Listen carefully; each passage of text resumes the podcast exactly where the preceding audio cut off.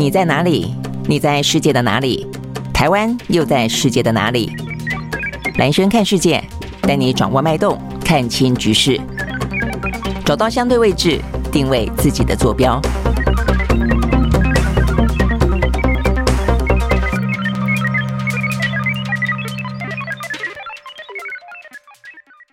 大家好，欢迎收看今天的兰萱看世界哦。OK，好，所以呢，很快的一个礼拜又过去了哦，所以呢，短短的，嗯，呃，等于是。确诊之后啊，回来上班，感觉说，哎，很快的啊，一个礼拜呢，呃，上班日就结束了，呃，可以再经过这个周末呢，再再休养一下。我发现这个确诊完了以后，确实体力好像会有一点点比较容易累啦。哦。那所以呢，呃，可能再休养个一个周末会来得更好。我相信很多哦，都目前已经确诊的朋友应该都有这样类似的感觉。所以呢，秋冬季节尤其呢更需要哦，这个好好的调养自己的身体。好，希望大家的身体都好啊。好，那我们讲到呢，在这个周末。的话呢，虽然接近周末了，但是呢，这个地缘政治真的是让整个世界呢非常的不稳定啊！我相信，呃，在疫情，而且就是两三年前啊，我想大家可能不会预料到整个世界出现这么大的变化。呃，除了这个疫情啊，影响到全世界，影响到大家的生活这么的多，然后的话呢，呃，经济也因此陷入了相当程度的停顿。终止或者放缓，但是呢，可能更剧烈的状况却在呢这个疫情即将过后之后啊的同时啊，这个地缘真的变得非常的啊这个风险高涨哦。那我想这个部分是接下来的话呢，影响到全世界哦，可能呢会接着好几年啊，那甚至呢呃未来一整个十年啊，美中的。对抗等等啊，第一个俄乌哦，可能已经接近一年了，呃，接下来还会继续打。那我们刚刚讲到美中的呃这个战略的对峙哦，可能呃时间会来得更长。好，所以我们要讲的就是呢，在今天啊，除了我们看到呢这个怎么样去因应啊这个经济的寒冬，呃，等于是疫情在外加呢这个通膨升息是这一两天呢这股市震荡最主要的原因啊。那不只是呢美国的央行哦再次的升息三码，英国的央行昨天也升息三码哦，所以呢面临了三十三年来。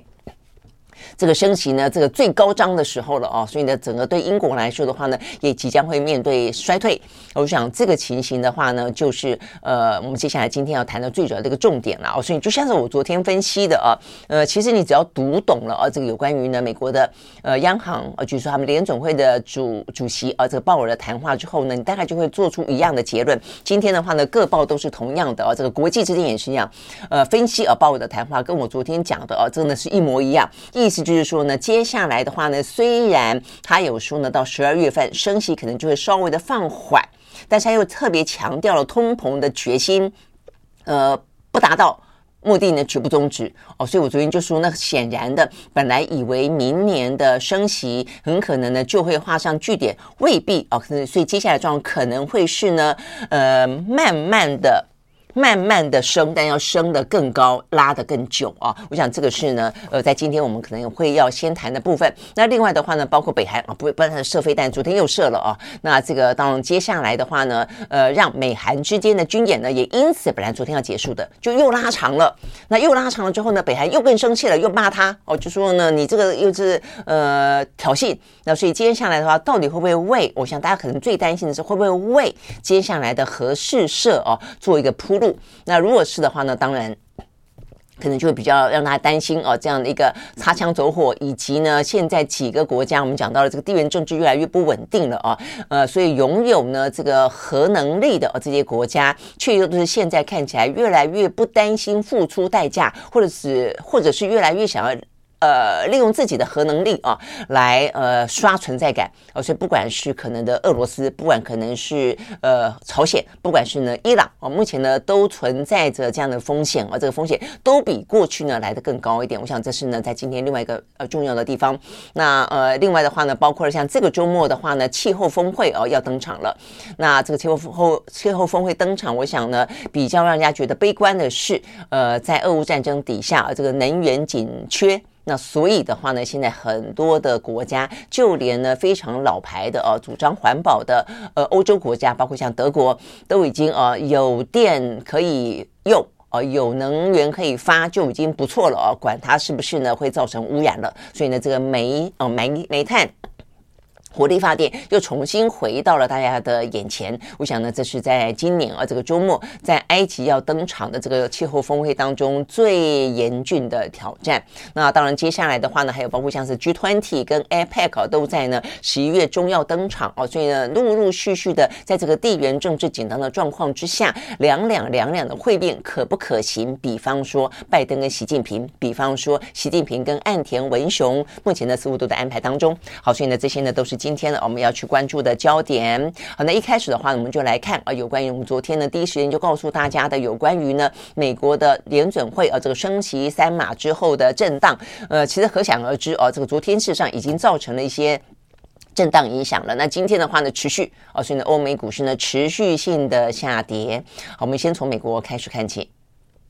好，在美国呢，道琼哦，这个下跌了一百四十六点五一点，收在三万两千零一点二五点，跌幅是百分之零点四六。纳斯达克指数下跌一百八十一点八六点，收在一万零三百四十二点九四点，跌幅是百分之一点七三。S&P 500呢下跌百分之一点零六，另外呢，费城半导体跌了百分之一点五三，这是美国股市。好，那欧洲的话呢，三大指数也都是下滑的哦。呃，欧这个英国是小涨，涨了呃涨了啊百分之零点六二。那德国是涨了呃跌了百分之零点九五，法国跌了百分之零点五四。好，那这个呃几乎都是下跌了啊，这个小小的英国市涨的一个状况，呃，OK 好，所以呢多多半就来自于我们昨天讲到的啊，这个美国的联准会的升息。好，那这个升息的解读，我们昨天讲到有两个重点啦哦，这个重点的话就是说，它虽然说会要呃放缓放缓啊，这个等于是。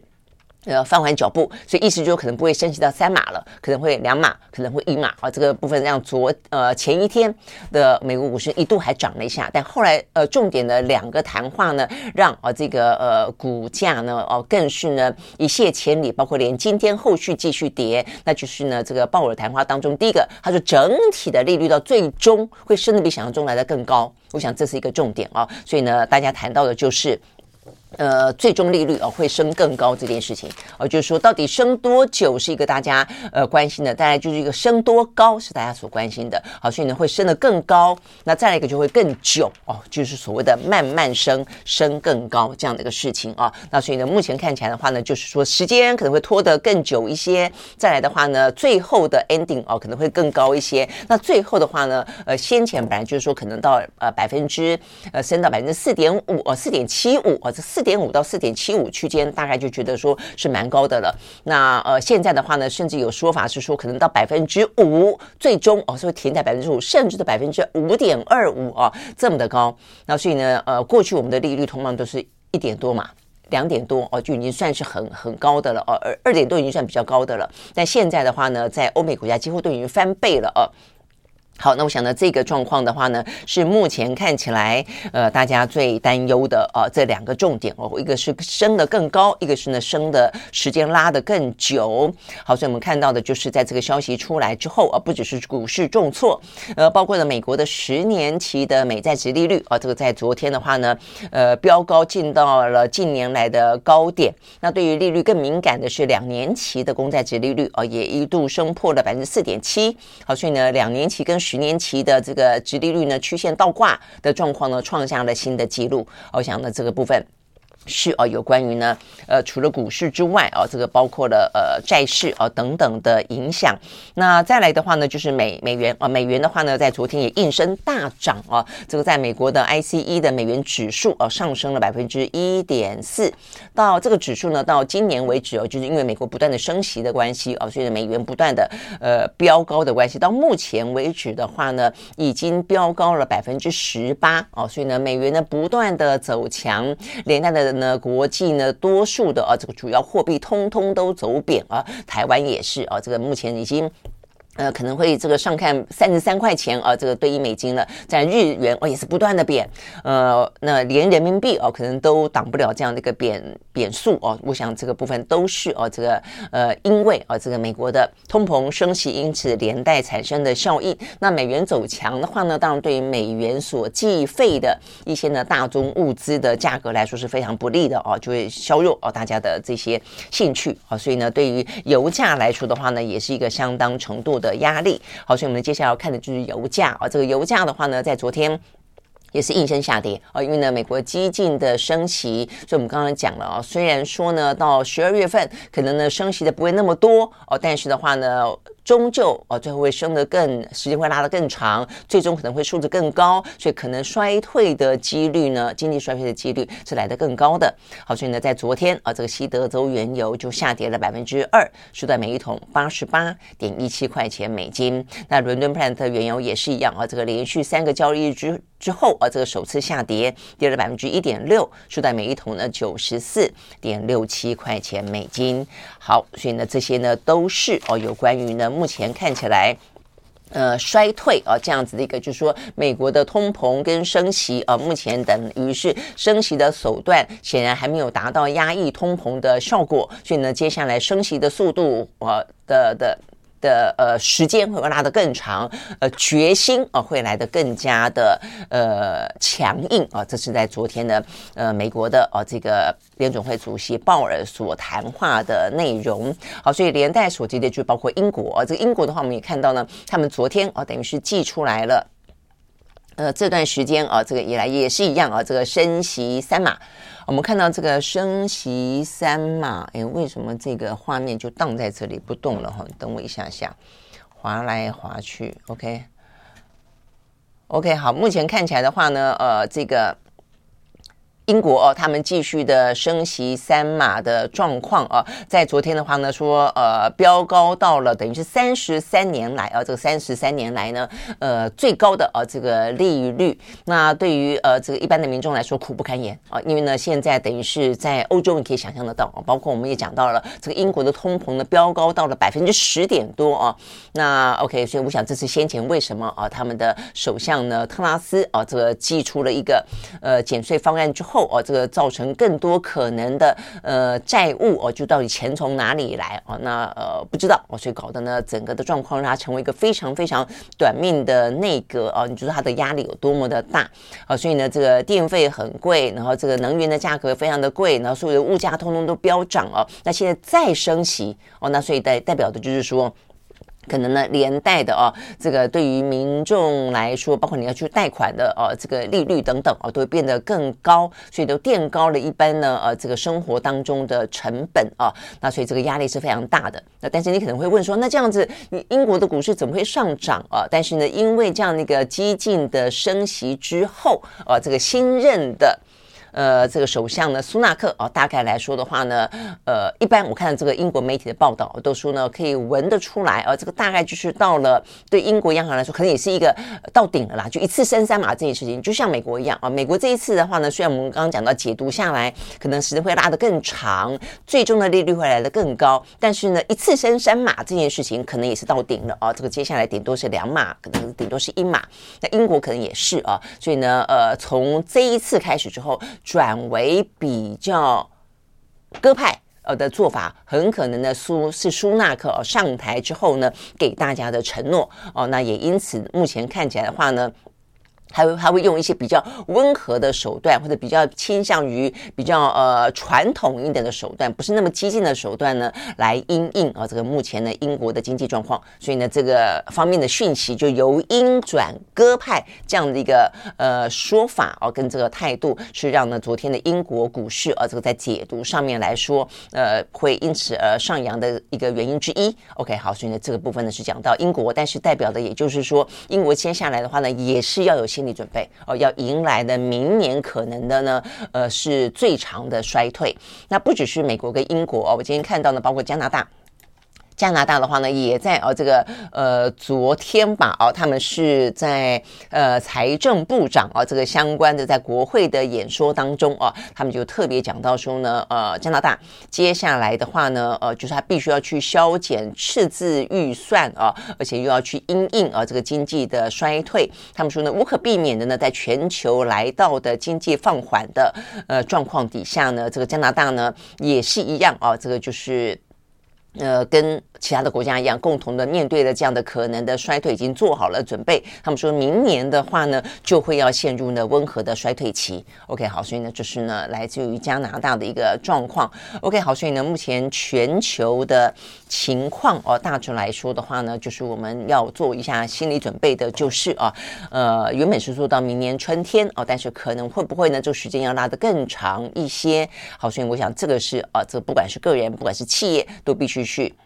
思考的部分，好，所以讲到企业的话，我们我们就来看一看啊，在这个今天，呃，就美股美国的企业里面啊，有哪些比较值得来看的啊？首先呢，很明显的看得到呢，就是像是亚马逊啊，亚马逊的话呢，呃，他们在昨天啊，这个呃股价呢下跌了百分之三点零五哦，已经是连续第七个交易日呢是下跌的。那昨天呢再次的下跌，是他们的人资主管。啊，这个对外谈到说的为了因应现在不寻常的宏观经济、总体经济，所以不寻常就是现在就是就是一个很高度的逆风期，就是整个状态，呃，经历过的疫情本来以为要复苏好转，就没想到又碰到了这样的一个呃通膨升息以及地缘政治啊这个风险升高，所以啊，所以 Amazon 呢要决定对外宣布冻结招聘员工几个月。啊，所以呢，等于是冻结人事了啦，呃，所以呢，比较好的角度去看，他是说他至少他没有裁员。好，但是的话呢，从比较悲观的角度去看它的话呢，那当然就是呢，其实呃，他们也必须哦，要这个勒紧裤带而、哦、不再增加呃更多的一些呢呃人才的聘雇。OK，好，所以呢，这个部分的话呢，因为 Amazon 也是美国哦这个妈妈股哦五大的跨国企业哦科技公司之一，好，所以呢也是相当具有哦这个指标性。那事实上呢，在亚马逊之前，苹果就已经暂停招聘哦这个非研发类的。职位了哦，那更早一点的话呢，事实上呢。是这个脸书哦，这个脸书呢，Meta 他们也是呢，算是这一波吧，呃，科技大的国科技公司当中，呃，第一个率先说他们可能会裁员啊、哦，那不，呃，也不用讲，像是呃先前这个马斯克啊、哦，他这个 Twitter、哦，这个看起来要要不当跟他人事易主有关了啊、哦，可能要呃影响到的，或者说呃走的人啊、哦，或者裁掉的人会来的更多。那另外的话呢，还不止这些科技类股啊，包括像是 Lyft 啊，那他也就要裁。裁员接近七百人，那像一家初创公司哦，这个叫 Strip 哦，它也要裁员百分之十四哦，所以呢，现在目前看起来，如果经济的寒风继续下去的话，这一波的经济衰退的话哦，这个。会随着升息的呃步伐啊，这个就打通膨的力道啊，这个持续着的话，会持续下去的话，我想这个部分的话呢，是大家都要有一些心理准备。对企业来说的话呢，也可能必须要做一些呢，在政策当中的调整跟因应。好，所以呢，这个是讲到亚马逊。那另外的话呢，呃，这个半导体哦，也是另外一种寒冬哦。它一方面的话呢，本来呃就是淡季；二方面的话呢，受到地缘政治跟美中哦这样的一个科技冷战的关系，所以我们昨天已经有讲到这个高通的盘后啊，呃，这个状况不是很好。那这个。昨天呢，一开盘，那前一天的盘后，那所以昨天一开盘之后暴跌了百分之六，呃，七点六六。那因为他们盘后公布了会计年度第四季的财报，说呢，虽然是优于呃符合预期哦，但是他的财测对明年第一季的财测远远低于分析师的预期。那不止哦，是他像是呢这个 Under Armour 哦，Under Armour 他们昨天的股价呢涨了百分之十二点一三，哇，这表现是非常的好哦。它的营收跟呃获利都都优于预期，但是他们也下调了明年的财测，而所以基本上来讲，大家对于明年的财测，尤其第一季啊，看起来都还蛮看淡的。那除了这个之外的话呢，呃，就是如果再加上一些呃这个整个的公司啊，这个经营易主的话呢，可能压力更大了。就是像 Twitter，而所以我们刚才讲到 Twitter 啊，它可能。那包括马斯克入主之后啊，整个的人事呢相当的动荡。那这个动荡所及呢，很多原本在 Twitter 当中呢下广告的公司呢，目前看起来都有点啊，像是要停下脚步、停看听啊。所以呢，这个呃多家广告商啊，对于 Twitter 的内容审核表达担忧，就未来到底马斯克哦对这个内容部分，因为他们现在不是找了五十个工程师进来吗？所以要把一些呢相关的程式啊等等的代码啦，重新要进行呢。呃整顿跟更改啊。那这部分的话呢，会不会真正影响到实质的内容的审查？这是大家所担心的。好，那所以呢，这个部分的话呢，包括像通用，通用汽车呢已经率先开出第一枪，说它暂停在 Twitter 当中呢投放任何的付费广告。那之后的话，包括像 Audi，包括像是辉瑞哦，所以加入了这个行列啊。那所以呢，这些呃公司都暂停在 Twitter 啊上面呢放广告哦，要观察一下，看看到底马斯克入主之后啊，这个状况到底怎么样。那另外也传出来说，马斯克除了我们刚才讲到的这个人事的一些异动。跟呃，不管是他换人呃，还是呢，很多人就呃自动的啊、这个离职之外，呃，还传出来马斯克可能呃已经要求 Twitter 将他们的基本的建设成本啊要削减大概十亿美金左右。OK，好，所以一方面的话呢，是在订阅哦，要呃要加价哦，现在不是说要涨价了吗？涨到八块钱一个月，那现在又说呢，一些成本支出呢要削减哦，所以看起来呢，Twitter 在马斯克入主之后啊，会有出现蛮大的变化，一个是公司架构本身的变化，一个呢是整个经营方向跟内容部分，我想可能是更受关注哦，这方面的可能的变化。OK，好，所以呢，这些呢都是我们看到今天跟总体的财经啊，跟个别的一些。些呃，经济啊有关的话题。好，那这个部分的话呢，最后再来补充一个呢，美国的经济数字啊，那不只是制造业，看起来的话呢，前一两天我们不是讲了全球的 PMI，看起来几乎呢都是呃这个下修的嘛啊，那都是很多都在荣枯值以下了啊。本来的话呢，呃，美国、欧洲，后来的话呢，目前看起来东南亚本来好一些，那现在连东南亚哦也都开始下修了哦，他们相关的 PMI。那但是呢，服务业看起来的话呢，在疫情慢慢的哦这个解封跟病毒共存之后，本来服务业哦，至少这是在国内的部分，还算是呃，比起制造业来看哦，受到整个全球的呃地缘政治的产业链的啊这些断链的影响，呃，服务业稍微的好一点哦，但是目前看起来。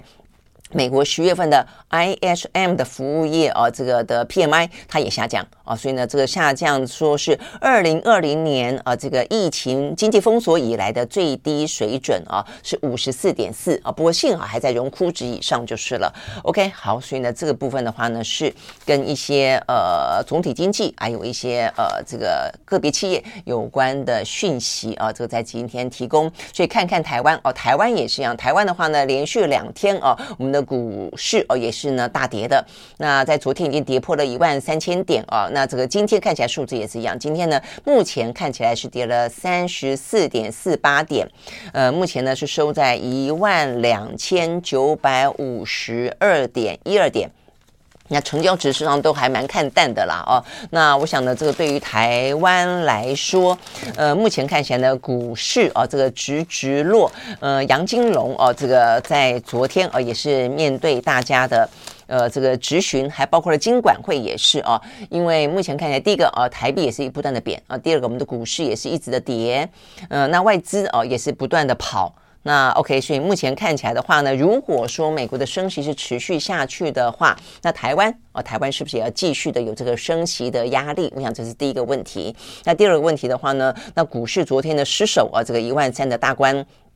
目前看起来如果继续跌下去的话啊，说呢，大家当然会关心金管会呢是不是呃会祭出任何的一些特效药或一些措施，比方说呃全面禁止放空。哦，或者是说呢，呃，这个平盘以下禁止放空，或者是说呢，涨跌幅的一些限制，那这是目前看起来我们手上啊，这个金管会可能可以有的三招。那所以呢，大家就在呃问啊，这个昨天立法院里面的财委会啊，这个金管会的主委黄天牧，呃，就在备询的时候啊，特别回应这个话题。那听起来啊，他说会保留所有的可能性哦，所以代表的也就是他们预估接下来的股市啊，这个压力呢不会小。哦，所以呢，继续跌的几率其实是坦白说是很高的哦。所以呢，经过呢过去这两三年当中，因为疫情，所以呢，呃，全世界啊，这个几乎都是宽松，呃，开了资金 party 啊，这个钱啊，几乎是他们就是叫直升机撒钱法。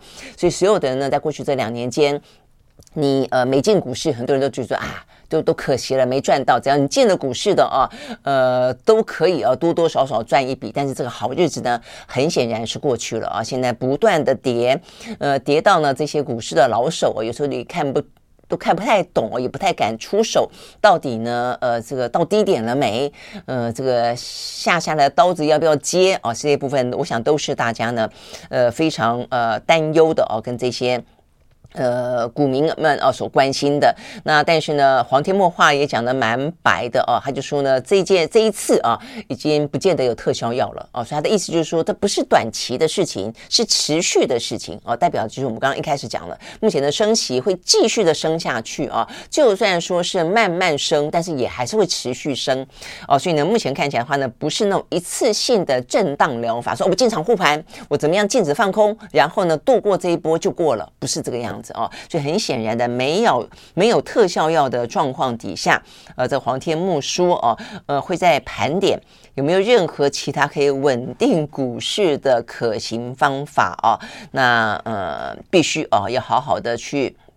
呃，盘点一下，然后的话呢，接下来就是要去拿捏时机，在什么样的时间点当中适合出手什么样的政策啊？OK，好，所以呢，呃，未来当然就不排除我们刚刚讲到的几个可能的手段了啊，包括呢这个全面禁止放空啦，啊，这个禁止涨跌幅等等了啊，所以我想这也就是预示了啊，这个未来如果说呢你有在进出呃股票市场的话啊，这个时候呢可能相对来说得要保守一点。谨慎一点，好，所以呢，这个部分呢也是讲到啊，跟这个。呃，台湾啊，这个经济有关啊，所以呢，整个的经济呢，景气真的是冷飕飕啊。那我们现在的呃物价虽然没有欧美国家飙的那么的厉害啊，但是呢，这个压力呢也一直都是存在的哦。尤其是如果说我们讲到这个美国的升息是持续下去的话，至少还要有这个一一两季啊这样子这个状况的话，那尤其半导体哦，这个半导体目前看起来美中之间啊这样的一个禁令啊，目前呢持续的在发酵当中。我们昨天也跟大家讲到了啊，这个现在美国是要求盟友哦，呃，要加入啊这个对中的禁令，所以目前是要求日本。那接下来的话呢，对台湾会不会有更多的要求？除了要求台积电去这个美国设厂之外，还会有更多的吗？那台湾的话呢，呃，为了要避险，我们是不是也会必须要去重新的分散部署？呃，让这样这个。产业链呢，可以来的更加的灵活，更加的区域性啊。如果是的话呢，等等种种的影响啊，对于呢是台湾的这个细盾，台湾的护国神山的半导体，可能都会开始进行不一样的呃分散啊。所以往前去看它的话呢，占领呃占据台湾的 GDP 相当大的一个贡献程度的呃这个半导体产业，会不会啊这个面临到流失？这样最。担心大家是说怕会被掏空这样的状况，是我们不断的去提醒的啊。那如果这个样子的话呢，台湾的 GDP 啊，事实上 GDP，呃，其实我们的半导体产业必须这样讲了啊，就是说它对我们的 GDP 贡献很大，但是对于我们的就业啊，其实未必贡献的多哦，因为它的。所聘的这些呃高科技的研发人才，其实人数没那么多，人数多的呢，像工厂的，像红海都在对岸啊，都在呢，像是呃这个东南亚。那事实上在台湾，比方说台积电，它的一些比较呃研发的啊这些人才工程师，嗯，那比较多在台湾，但是呢人数也不会多，但相对来说他们的这个单价都高，就他们的薪水都高，呃，但是呃接下来的话啊，这个对台湾来说，呃本来就业市场就没有太大的贡献。那如果说连 GDP 都没有太大贡献代表是缴税就不会缴得多，那缴税不会缴得多的话呢，其实对于整个台湾的呃这个财政啊也会有一些影响。我想这些都是一些连带的啦哦。那所以过去的话呢，台积电在台湾有不少笔的啊，这个为了要证明啊，它都要到对岸投资呃设厂啊，到美国投资设厂，所以同时也对应的要在台湾设厂。但是这些设厂呢，会不会受到啊这个接下来持续性的这个美中的科技冷战的影响？我想都是啊，这个对台湾来说。呃，相较于其他国家来看啊，他们的问题除了是一些呃这个通膨啦、升息啦、地缘政治啦、能源啦、俄乌战争啦，但台湾有属于台湾自己而非常重要的问题，是因为我们的半导体是我们的重中之重啊。那当半导体呢呈现了面临了这样一个美中的经济战争啊，这个晶片战争。的时候，那我们呃的未来状况啊，到底是好是坏？那呃短期就算有转单效应，这个转单效应可以持续多久？等等啊，要怎么样重新部署？我想都都是非常非常重要啊。呃，对企业来说，对政府来说都是非常重要的啊，必须要去应应的部分，有没有需要去跟美国做反应的？有没有需要去修改我们自己本身的一些法令来应应？可能呢，这个美中之间的啊，这个更激烈的角力的，我想都是啊，这个应该要去提前思考。好的啦，我们真的是说了非常多哦，但是目前看起来政府的作为相对来说是真的少的啊。那但是呢，就这个战略自主的角度来看，我们也看到了，我们也分析到了很多啊，包括说我们待会会要讲啊，包括岸田也想要跟习近平见面，为什么？那当然就是在中日之间还是有他自己呢，必须要去在呃。美日那么好的军事友好同盟，就他必须要去打通自己的这些管道跟关节的地方，也包括呢德国啊，这个欧洲最大经济体，呃，为什么消资哦，等于是今天这一两天他就要启程到中国大呃到到中国大陆去带领这么多的大企业啊，那这个都是啊，这个所有的执政者负责任的执政者啊，就算有很多的民意反弹，就算说现在确实是一个比较反中的气氛啊。在各个国家都一样，但是他必须要去负责任，做出一个正确的抉择，所以呢，还是呃会尽可能的在这样个大氛围当中去进行。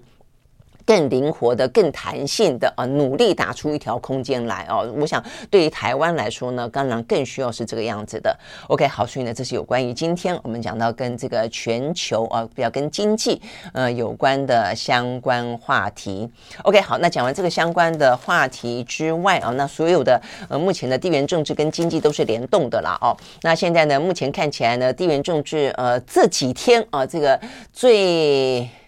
最紧张的地方已经不是俄乌了啊，这个反而是这个朝鲜半岛了。这个真的是北韩啊，这个飞弹发射到。有点啊，这个很离谱的状况啊。那当然，因为我们就讲到说呢，呃，北韩真的是蛮经常性的发射飞弹，所以大家可能也觉得有点点麻痹了啊，觉得说好像也还好。但是呢，呃，这个问题就是所有的可能的擦枪走火都是在原本认为可能还好哦，都已经有点习惯了的这样的一个状况底下，有点呃战略疲乏的状况底下所产生的啊。那尤其是接下来的话呢，呃，这个北韩可不可能啊，这个呃做任何的核试射？我想这也是大家所担忧的。那我觉得现在比较值得担忧的气氛是啊，过去你只要是呃随便发射一个什么洲际飞弹啦，比较长的啊，这个什么短程的、中程的、长程的，基本上都是一件大事啊。但是因为现在呢，呃，俄乌之间飞弹一直在打，所以你突然间好像就觉得说打飞弹已经不见不不是已经不是一个那么容易吸引大家注意力的地方了。所以你看，北韩为了吸引美国的注意力，或者对他的国内证明说，哇，我不怕美国。我要转移一些呢，呃，经济困顿的焦点的时候，他要射多少飞弹？这过去这几天射了上百枚的炮弹，然后呢，射了那么多枚的短程的、中程的、长程的飞弹啊。那昨天还在射，那所以昨天的话呢，白天射了三枚，晚上又射了补射了一枚。为什么啊？说这个昨天呢，呃，长。一枚比较长程的洲际飞弹说失败了，呃，因为那一枚的话呢，我还记得我们昨天在讲的时候啊，就是前一天射的时候，它不是呃，算是前一天是第一次往南射啊，等于是射了过了哦这个南北韩的中线嘛，因为它以前都往右边射，往右边射的话呢，这边是一个朝鲜半岛啊，那右边射的话，这边是日本，这边是日本海。啊，这边是日本海，所以一般它都是往日本海射哦。那所以呢，有一次射比较远的时候，不就超过了呃日本的上空吗？所以日本就发发布了空袭警报嘛。那昨天啊，昨天这个洲际飞弹也是一样。所以本来呢，日本呢预测到、侦测到了有这个飞弹啊，这个启动之后，他们预判是洲际飞弹，所以他们也发表了呃，他们也发布了空袭警报。所以等于是在继上一次啊，等于是大概有一个多月了吧？哦，之后昨天又发布了一个空袭警报，哎，结果。试射失败哦，所以他们突然间又紧急取消了这个这个空袭警报啊，所以呢，这是为什么后来北韩在晚上又补射了一枚？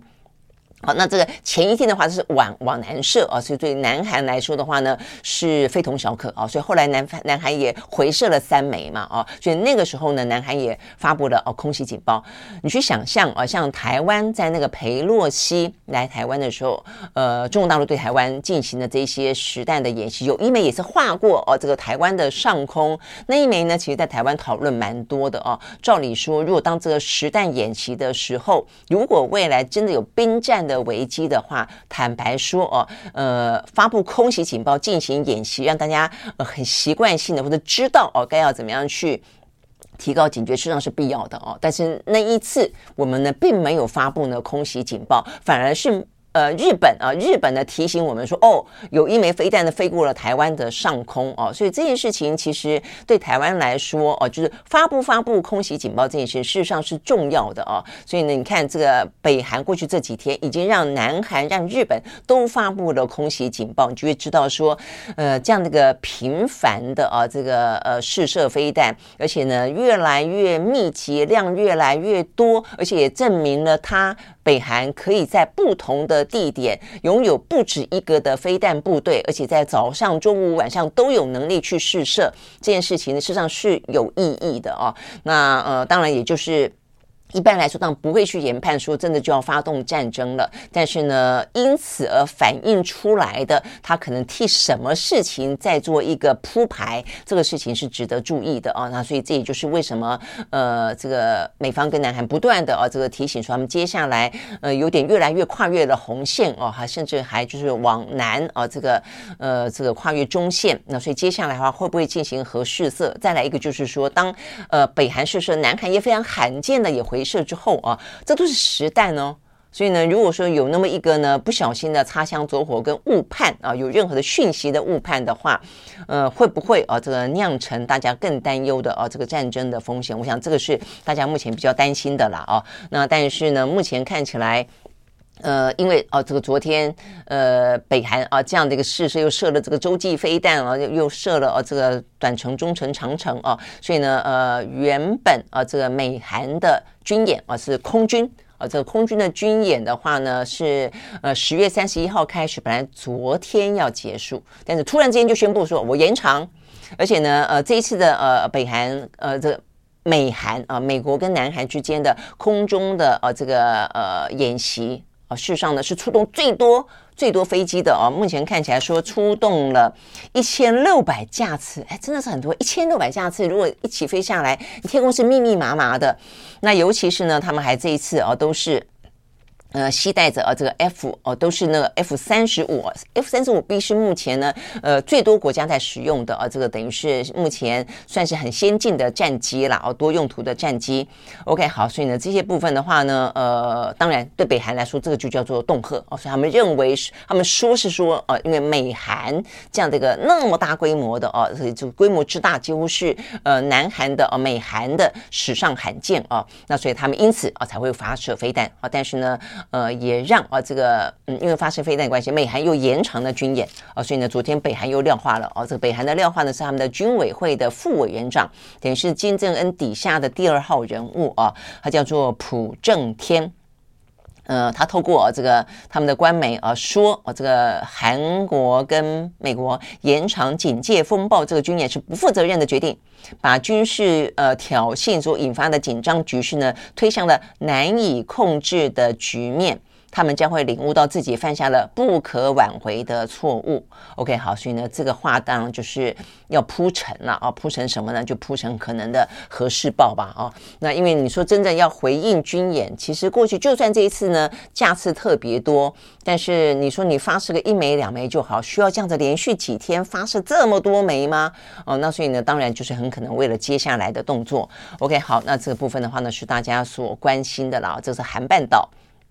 目前的局势啊，那因为这个韩半岛目前的局势的关系啊，所以也让呢呃这个美韩昨天呢这个国防部长啊，他们呢也是紧急的呃进行了安全协商会议啊，就是美国的国防部长奥斯汀跟南韩的国防部长呢李钟燮啊举行了安全会议啊，那他们还发表了联合声明啊，强烈关切北韩呢最近升高区域紧张的行动。那同时也重申维护台海和平的重要性。我想这个部分也是大家哦，国际之间有点点担心的。就是先前的话呢，其实南韩是担心呢，台海如果发生状况，北韩会趁机蠢动。但是呢，反过来说，如果说南北韩发生状况，意外的先引爆了的话，那台海会不会有状况，会临时，或者说也因此会有任何的躁进？我想这是呢大家也会关心的哦。所以呢，在这个时间点上，美韩的国防部长谈到说要维护台海之间的稳定，你就会知道说呢，目前。整个东北亚，你要说放眼全世界，目前呢，如果说地缘政治比较紧张的地方呢，其实几乎都是接近东东北亚啊，因为俄乌也就是在东北亚的上面一点点，那接下来就是朝鲜半岛，接下来就是就是台海啊，就这样的三个点哦，几乎都在我们这个附近啊。坦白说，这个局势啊，这个其实风险啊，这个地缘政治风险是真的很高的。那更不用说呢，目前看起来啊，北韩啊，美国上面呢得到了情报。说呢，呃，北韩除了不断的啊这个发射飞弹之外啊，那他们呢也甚至对俄罗斯提供了更多的军援，包括飞弹在内。我想呢，这个部分的话呢，就是几个让大家担忧的啦。哦，就目前看起来呢，呃，就是我们今天一直讲到了，就是有关于呃以美国为主的，以跟以中俄为主这两个集团团对抗啊，是看起来现在已经。呃，整个局势的关系啊，已经有点越弄越鲜明哦，大家也毫无忌惮，而且彼此之间的相互支援已经越来越多哦。那像是中国对于俄罗斯虽然没有军援，但是不断的金援。那这个对于伊朗跟这个呃北韩来说，伊朗呢提供啊、源源不绝的这个无人机哦，所以呢现在俄罗斯很多进行无人机的攻击，就是来自于伊朗的无人机哦。虽然伊朗否认了哦，但是目前看起来。呃，乌克兰啊，这个跟美国的情报掌握哦，跟这个肉眼所见啊，很多呢都是看起来是呃伊朗啊的这个无人机。那现在北韩还提供飞弹啊，所以呢，等于是这样子的一个中俄呃朝鲜呃伊朗啊这样子一个呃团队，看让他们越来越紧密啊，彼此之间的一些呢相互支援呢也越来越频繁啊，这坦白说不会是一件好事。好，那现在呢？针对这个部分的话呢，美国除了指控之外啊，也说他们有情报，因为先前就有情报了。但现在最新的情报是说已经展开行动了，意思就是说呢，这个飞弹跟一些呃这些呃军事的装备已经开始送往啊这个俄罗斯了。那这个国务院呢还蛮妙的啊，他们还有一个我觉得看起来是一个很有意思的获得情报的方式，就他们这里一定有一些管道去获得这些情报，然后呢让他悬赏。昨天呢，美国的国务院啊，宣布正式宣布啊，说要悬赏五百万美金，呼吁各界呢提供讯息啊，看看呢是不是可以呢去呃更精密的啊，更及时的去掌握到北韩提供武器给。俄罗斯啊，如果你提供这个武器，而且更加的精准的话，甚至包括了像是呃，除了武器扩散之外，还包括洗钱，还有任何的网络犯罪等等的一些非法活动的话哦，呃，可以让啊美国跟西方国家可以去打击呃北韩啊这些呢呃援俄的行动的话，可以领五百万美金。所以 OK，重赏之下是不是必有勇夫哦？所以呢，情报也是这样的来的啦哦。OK，好。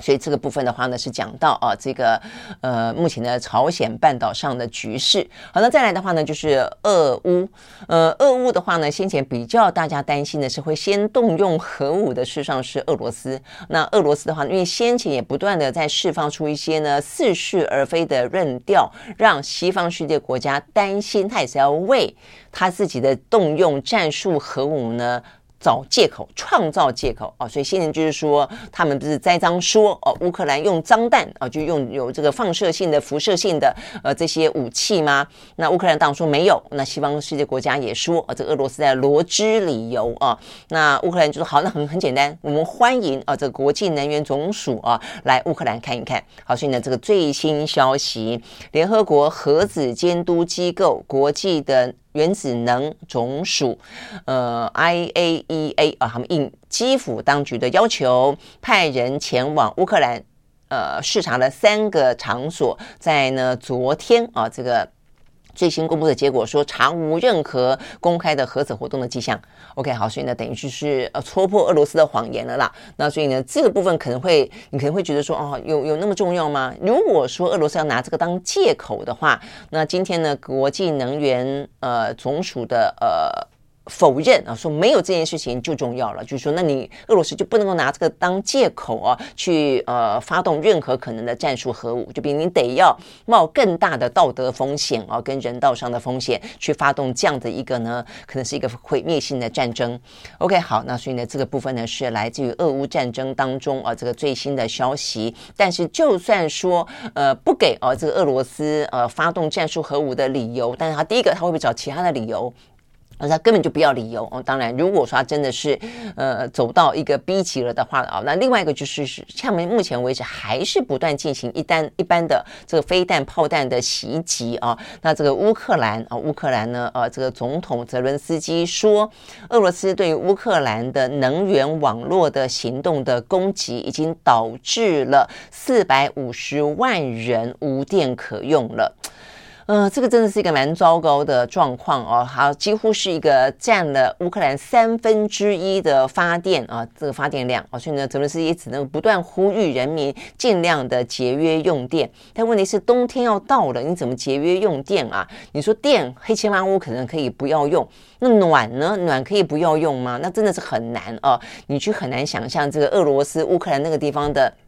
呃，这个冬天有多么的冷啊！那 OK，所以呢，这个部分我看到这个《纽约时报》啊，今天也做了一篇报道，说呢，其实他们形容基辅了啊，说已经是一个习惯黑暗的城市，就说已经不止呃，你去想象过去这些天，说他开始针对一些能源设施啊，这个电厂跟水力发电厂呃进行攻击，大概有多久了？起码一两个礼拜吧啊。那对我们来说，可能是一个转眼之间听了以后，也就是呃接下来忙别的事情了。但对于俄乌克兰人来说，那就是一天一天一天一天都没电，所以他们就是都在黑暗中哦，以多数的时间是黑暗，少数的时间呢，可以重新供电，让你该充电的充电，该充饱你的手机的充饱手机，该充饱电池的充饱电池等等啊。OK，好，所以呢，这是目前呢这个乌克兰啊这个状况的惨况啊。那你真的是不晓得，呃，我们就说这个部分到底就是说，当然就就人的心来说啊，这个嗯，在乌克兰真的是很不简单啊，打了快要一年了，他们的团结之心是越挫越勇，但是生活真的是很苦很苦啊，你都不要。说呢，一般的通膨，事实上呢，在乌克兰也是一样。那这俄乌战争以乌克兰为战场，他们的呢这个经济的呃这个成长率啊，这个倒退了接近百分之五十。那加上加上冬天快到了啊，这个没水没电等等啊，那这些部分其实都是啊这个生活当中的困顿。OK，好，所以呢，真的是非常的靠意志力啦，哦，那只是这个意志力要撑过这个寒冬，实在是非常非常的辛苦。OK，好，所以呢，嗯，在这个状况底下，你说。怎么办啊？真的真的是不知道怎么办啊！那对俄罗斯来说，坦白讲也需要一个下台阶。嗯，他打了那么久也打不下来啊，其实也坦白讲蛮没面子的。所以真的是就怕狗急跳墙。我觉得现在状况真的就是怕狗急狗急跳墙，因为普京人来说也好，这个呃金正恩来说也好，都不是一个可好预测、可预测的啊这个领导人。OK，好，那呃这是一个。那但是对于呃乌克兰来说，也只能够。继续的寻求国际当中的支援了，所以国际当中就是不断的给军援，不断的给金援，然后呢，不断的说要进行灾后重建。但是呢，你去看到这么多的一些媒体啊，在现在进到了乌克兰啊，那个重建真的是你你你难以想象，一个城市基本上就是断垣残壁啊，那你要花多少的时间，而且什么时候才可以开始真正的重建？说要重建已经很久了，但是不断的打，不断的重建，不断的打，可能是不是一段时间之后再来重新开始会比较来的干脆一点哦？好，所以呢，这个时候泽伦斯基也只能够继续和国际之间的保持呢密切的联络。好，所以呢，泽伦斯基目前呢应邀哦要去参加呢在东南亚。的实体的啊，这个峰会 G20 啊，所以呢，这个部分的话呢，呃，是啊，目前来来看的话呢，他已经正式应邀了啊，但是他对外说，如果普丁要去参加，那么他就不会出席。OK，好，所以先前的话呢，看起来这段时间是普丁开始有释放出一些呢，呃，要去进行谈判的呃这个讯息啊，但是乌克兰目前为止啊，看起来他的反攻也好，跟他的内部的凝聚力也好，都不会轻易的啊，在这个时候低头。OK，好，所以呢，目前如果说两边都出席，当然可能不免的就会被要求进行谈判。所以现在目前看起来，呃，乌克兰啊的泽伦斯基是说，如果普丁去，他就不去。那但是言下之意就是，谈和这件事情，就俄乌战争来说，短期不会发生。好，所以我觉得这也是真的是非常呃伤脑筋的事情啊。OK，好，那这个部分是。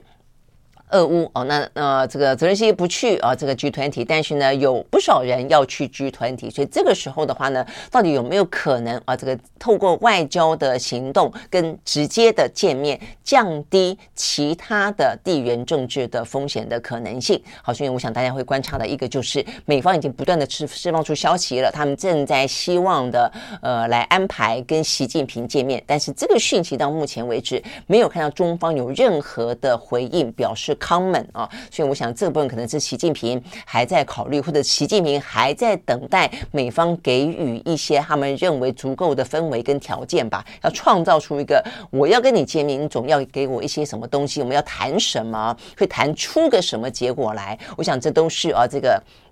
两国元首见面啊，很多事情到了当场，其实都是都是已经呃这个按表操课了啦。很多事情都在先前先谈好哦。我相信现在美中之间呢正在密切的磋商当中啊，所以呢先前的布林肯跟王毅两个人通电话，呃，我想也就是这样的一个状况哦。那只是是不是呃谈得好，是不是真的呃会同意见面，在这样的一个。氛围当中啊，这个氛围可能不只是呢，呃，这个美中呃两大团抗的氛围，还包括这个科技冷战啊，那这个部分啊，一步步紧逼的氛围。OK，好，所以这个是值得关切的一个。那再来一个，今天最新的是，先不管啊，这个美中之间会不会见得了面，呃，现在看起来的话呢，呃，中日是真的会要见面的啊，所以呢，这个是。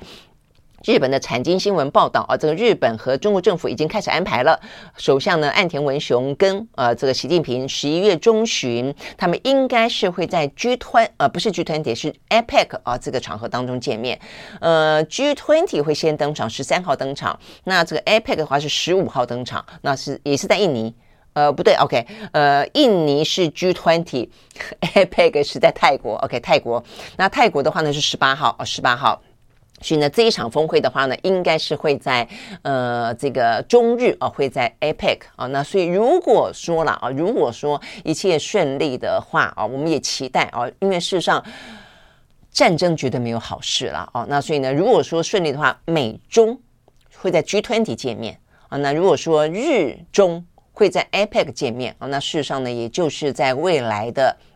十一月中哦，短短的一个礼拜之内的话，呃，见面总是好事哦。那 OK，对于这个岸田文雄跟习近平来说，我相信他们谈的更多的会是跟经济有关的话题，也包括半导体哦。所以呢，我们会知道说呢，现在美国强烈要求日本要跟进啊，这个美国的呃对中的禁令啊，也希望日本也同样的跟进，因为日本有很多的一些设备啊等等啊。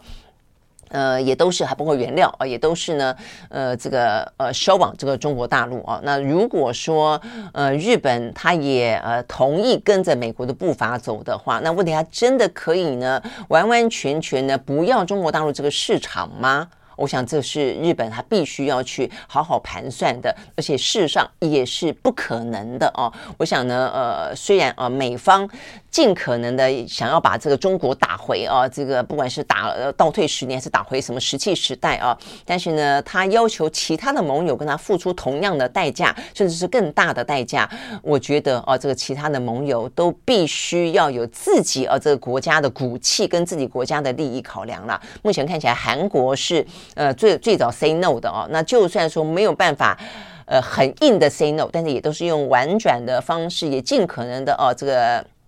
谈条件啊，这个争取他们跟中国之间啊一样能够有的一些呢经济当中的往来跟贸易之间的呃互动啊。那同样的，目前看起来日本啊，这个接下来的谈谈啊谈话一定也会是这个为主。那台湾呢啊，两岸呢啊，这两岸之间的话呢，呃，台湾事实上呢，呃，对于大陆的顺差哦，这个超乎想象哦。虽然民进党政府一直都不去提这一件事情，看起来就是以反中赚取政治利益，但是他没有提的是，在民进党执政时期，两岸之间的经贸互动没有比起过去呃这个国民党时期执政来的更少，反而更多哦。那顺差也很大，所以我们对于中国大陆方面的经济上面的这个互动，你要看讲，您讲互动也好，依赖也好，依赖是双方的彼此依赖哦，都是。那当中尤其半导体。尤其半导体是当中的这个重中之重啊，那所以对台湾来说，在这个美中之间的。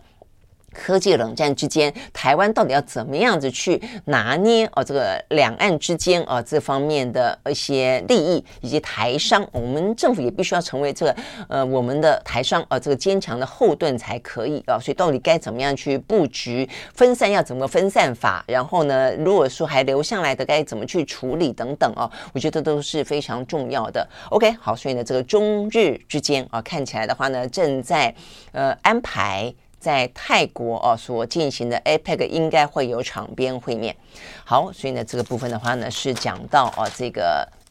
呃在紧绷的啊这个地缘政治当中上也还是啊有一些呢第二手的策略跟第二的管道比较倾向于是和平的交流的事情啊正在处理当中。OK 好，所以我们也看到哦这个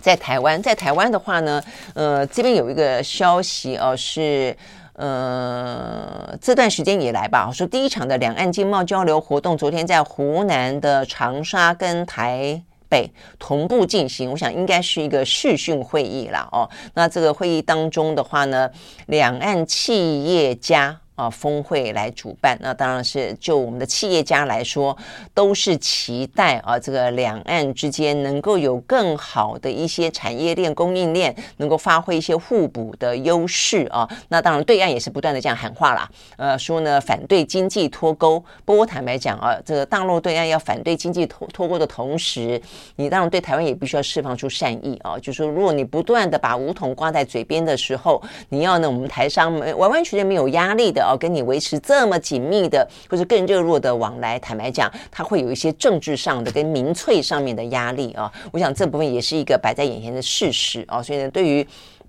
对岸来说的话呢，他也必须要去思考这件事情啊。所以两岸之间的话呢，不管是最近有在稍微谈到的小三通哦，所以是不是金门跟厦门先恢复通？那它有一个疫情的问题，那还有呢，两岸之间的经济的往来哦，它有可能更多的。夹缠的啊，这个政治上的问题，我觉得都是很重要的哦。所以呢，讲在这个当下的话呢，我觉得也蛮值得注意的是，最近啊，这个赖清德的动作还蛮多的哦。他呢，现在人正在帛琉啊，这个出访，说是应这个呃帛琉的邀请啦哦。那帛琉好漂亮，我觉得这个时候赖清德出访，我看他这个相关新闻哇，碧海蓝天，呃，又是呢出海，又是钓鱼哦，怎么的？但关键点当然在于说呢，大家看待他，呃，以及包括他在民进党内啊这段时间的浮选的动作，跟他跟蔡英文之间的互动，大家当然看他是看。二零一二四年，他会不会是民进党内啊这个总统的候选人了啊？那虽然他跟蔡英文之间是确实啊，还是有些紧张关系。呃，在上次选举的时候，已经被这个蔡英文修理得很惨了啊。但是呢，有了上次经验之后啊，这个赖清德显然的啊，他也自己的非常积极的去呃跟民进党内其他的派系呢呃交好啊，避免这一次的初选当中再被干掉。那 OK，那所以呢，目前看起来，而且他先前也到美国去过一趟了哦，所以呢，如果美国想要对他进行任何的嗯资格考的话啊，事实上目前看起来应该也是呃，应该我觉得应该算是过关了啊，所以呢，他这一次呢在博流谈了一些话，我们或许可以把它视为一个民进党内的极有可能不敢讲准候选人了哦。那因为事情没有到最后，你都都很难去。呃，讲到百分之百了啊，那尤其呢，蔡英文在后蔡英文时代会不会再继续出招？其实我觉得也未必不会啊。但至少啊，目前看起来，呃，赖清德是非常的啊，这个努力的啊，这个掌握他在民进党内出现的任何可能机会。好，那我重点是要讲的是他在柏林呢，趁这个机会啊，他在跟媒体最后参叙，呃，查叙的时候，他也谈到了，呃，我想这部分是对于美国对于对岸来说都会非常非常关切的，就是他先前讲过，他是一个务实的台独主义者，到底呢怎么样子自我定位啊？那我觉得这是非常重要的、蛮严肃的一件事情啊，就是说大家可能会觉得。听皮了啊！有关要统独统独，但是如果说赖清德会是民进党的候选人，而且很可能会是呢，呃，当然不晓得国民党哦跟民众党是谁了啊，但是有可能是未来的啊我们的总统候选人之一，或者是一个总统的可能性的话，那么他对于台独的立场啊，因为呢目前两岸的关系是已经紧绷到了，如果说他真的有比起一般的民进党来的更躁进的这个台独的主张的话，是会引战的哦。那我想这个部分的话呢。就是蛮值得关切的，所以昨天呢，他怎么回答有关于他自己是个务实的台独工作者这件事情，就因此而非常的关键重要啊。那他怎么说呢？他说呢，这不是三言两语可以说得清楚的啦啊。那当然是啊，但是他他作为一个总统候选人，他必须要说清楚，必须这样强调啊。那他的说法是说，他自己啊，呃，他说呢，现在啊，现在大家对于台独的理解，事实上啊，这个台湾。台独事实上指的是台湾不属于中国的一部分。他说这是台湾的共识，所以他说这是他呃讲到台独的现代定义。OK，好，那如果这样听起来的话，因为过去呢呃的赖清德跟过去台湾的民进党内比较属于独派的主张，之所以会让连美国都觉得紧张。尤其是让对岸觉得无法接受，那台湾也觉得提心吊胆的原因在于说，它叫做所谓的法理台独，它是要修改宪法，是要更改国号跟国旗啊、等等等的啊。那所以呢，当初赖清德被比较认为归为独派的时候，就认为这是一个法理台独的状况。但如果说现在呢，赖清德的说法已经一路退让到说，退到说啊。呃事实上，台湾不属于中国的一部分，这就是目前所谓的台独，是台独的现代定义的话，那呢，而且他也特别提到说呢，蔡英文所说的中华民国台湾，他觉得就是目前呢，嗯，他可以去接受的一个维持现状的一个状状况啊。那如果到这边为止的话，那么我觉得，呃，其实那些应该更进一步去说，他反对法理台独。呃，我觉得如果这样的话呢，是事实上呢。不管对岸是不是可以接受了啊，至少在台湾内部这个部分，台湾自己必须要有共识。哦，就是说，因为昨天赖清德还谈到说，他认为啊，这个台独不是三言两语的原因在于说，每一方的定义都不一样啊。他说呢，呃，对岸的定义最松，他说只要你不支持统一，你不赞成统一就是台独。那当然，我觉得这个对于老共来说的话呢。感觉起来是这个样子啊，也因此不管是什么台独啦、独台啦、台独啦、华独啦，他们其实都非常的呃这个不以为然哦，都表示反对。但是他表示反对是他家的事啊，那他一定会反对的嘛。但是我们呢？啊，所以我觉得是我们自己比较重要，我们自己得要有共识啊。那呃，在爱情的说法里面，就对岸是这样的解读台独的。那美国的台独就定义中所谓的进行法定程序是台独，也就是我所谓的法理台独。在台湾也经常会认知说，这是最激进的台独，就是它是要用呃修改宪法、颠覆国体的方式啊来进行，等于说你可能要改名的，就改这叫做台湾共和国了。好，所以呢，但是呃，这个赖清德的说法就是说，美方认为这个才叫台独。那所以他不是好，那如果你不是，我认为啊，我认为赖清德他必须要讲得更正面表列哦。你就是说，你除了说呃台湾不属于中呃中国的一部分，这个叫做现在我们认为的台独的现代定义。我觉得如果他可以直接说我不赞成法理台独哦，所以呢就是你他不会碰美国的那条红线。实际上，美国那条红线也是台湾在讨论这个话题当中的一个最主要的红线。如果说你不去碰法理台独，我们在谈的就是一个维持现状。如果真的是这个样子的话，我觉得台湾可能还有机会在统独话题当中凝聚真正的对外的共识。我觉得我们台湾自己内部要先团结。过去这这些年来，我觉得民进党是因为他们自己本身为了选举的利益，就是你明明台独不了，但是因为有一群人主张台独，所以你要为了支支呃争取他的支持，让他不至于对你失望。也因此，你必须要说出爱爱妹妹的话啊，然后呢，让这群人不要离你而去。但是这是一个非常不负责任的说法，尤其是在目前台海跟地缘之间如此的纷乱、如此的危殆的时候，任何可能一丁点给对方有任何的误判跟找到借口的部分，我觉得都必须要让他更加的清晰哦。那所以呢，对于赖清德来说，昨天他讲到说，台独指的是台湾不是中国的一部分啊。如果只是这个样子的话，那么其实对于台湾内部来说，未来二零二四年啊，我想今年选举完了后，接下来就会开始要要进行二零二四年了啊。呃，在这样子一个这一次的总统大选当中，会比较不一样的氛围，一定会围绕在更新的美中之间的科技人战，以及因此会谈到了会不会引发这个台海之间的热战。所以这个时候，台湾内部的共识变得很重要哦。如果任因为任何一个政党本身的选举利益而去讲一些嘴巴上面铤而走险，反而更撕裂台湾自己本身的话语的话，我觉得是一个非常非常不负责任的一个呃做法啦。哦，OK，好，所以呢，这是赖清德昨天的说法。我认为他如果真的哦，这个要去角逐哦，这个二零二四的话，他应该更负责任的把话讲得更白。更让大家呢，对于台湾的内部团结，对台湾真正的共识是有信心的哦。OK，好，所以呢，这个部分是讲到这个，顺道讲到赖清德。OK，好，那最后呢，呃，两个呃，这个国际之间啊、呃，这个很多现在选举啊、呃，这个政政党轮替真的还蛮多的。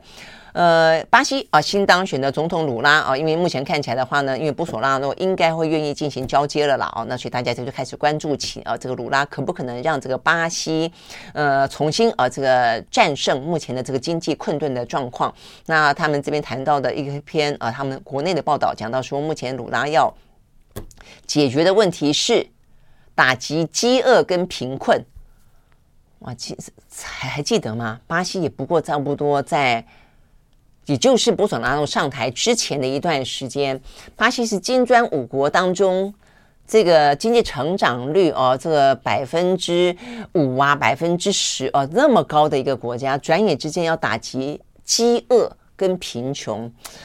OK，好，所以呢，这个部分真的是啊，这个呃政局稳不稳定啊，真的是一个经济繁荣呢非常基本的一个呃要素啊。OK，好，所以呢，这是目前呢鲁拉哦这个。面临到一个状况，那再来是以色列。以色列的纳坦雅胡哦，目前看起来呢，应应该是确定回锅了。那这个回锅的话呢，是呃这段时间以来重新啊，又从比较偏向左派转向呃右派啊这个执政啊，所以大家关心的这个右派执政到底呢呃状况会怎么样？那再来的话呢，就我们刚才一开始讲到的啊，这个周末要登场的呃气候峰会了啊，这个气候峰会的话呢，呃目前呢正要在嗯埃及举行啊，但是我们讲到了这个因为整个的俄乌战争的关系，整个能源危机的关系。啊，整个物价通膨飙涨的关系，所以现在啊，这个呃问题越来越复杂啊。本来大家已经有共识了，要往绿能走啊，要有更多的清洁的能能源，呃，包括连北京啊，本来也这样允诺的，但现在看起来似乎呢，每一个国家都越来越多新增的更多跟温室气体有关的排放量。啊，这边有一个数字是《纽约时报》的报道，呃，说在呃过去十年间，呃，中国有关于呢这个温室气体排放的呃这个比例呢增加了百分之六，哦，是十年来最快的一个增幅了啊。那我想可能也不只是中国大陆了，而且美国在那个时候，川普也是重新放宽了很多，现在其实欧洲也是嘛，啊，OK，好，所以呢这些都是有关于今天比较重要的讯息。好，那我想呢，这个周末啊，这个可能大家如果还有呃这个时间啊，闲下来关心国际新闻的话，我想呢，这个德国总理啊，肖兹。哦，访这个中国大陆见习近平，会是个还蛮值得观察的哦。就说怎么样子在这样的一个地缘政治风险紧绷，而且全球啊这个两大团对抗的同时，每个国家怎么样自己啊想办法呢，替自己的国家的利益，呃，寻求一个呢在政治上、在民主上能够坚定，但是呢在民生上、在经济上可以有一些灵活的做法，呈现一些战略自主的一些可能性。我想这些部分的话呢，呃。都蛮值得我们来进行观察跟参考的。OK，好，我们时间到了，周末愉快，拜拜。